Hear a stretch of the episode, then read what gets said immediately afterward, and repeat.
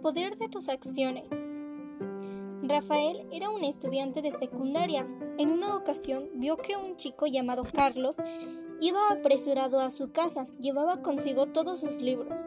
¿Por qué llevará todos esos libros a su casa? se preguntó Rafael. Cosas de nerds, pensó.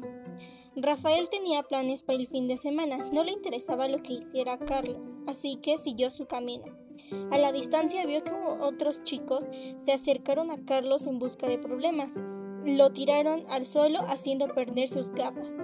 Carlos intentaba conseguir sus gafas para salir corriendo de ahí, pero no lo conseguía. Se acercó rápidamente a Rafael e hizo que los abusores se alejaran.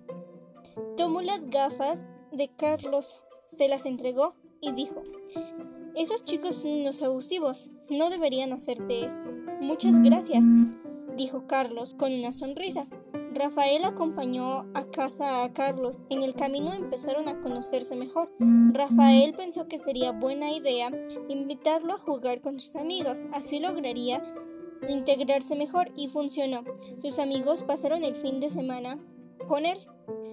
Unos días después, Rafael vio que Carlos volvía a casa con los libros. Oye, ¿sabes que puedes dejar tus cosas en el casillero? ¿O acaso quieres hacer músculos con ese? Con ese peso. Carlos sonrió y continuaron caminando hacia la secundaria.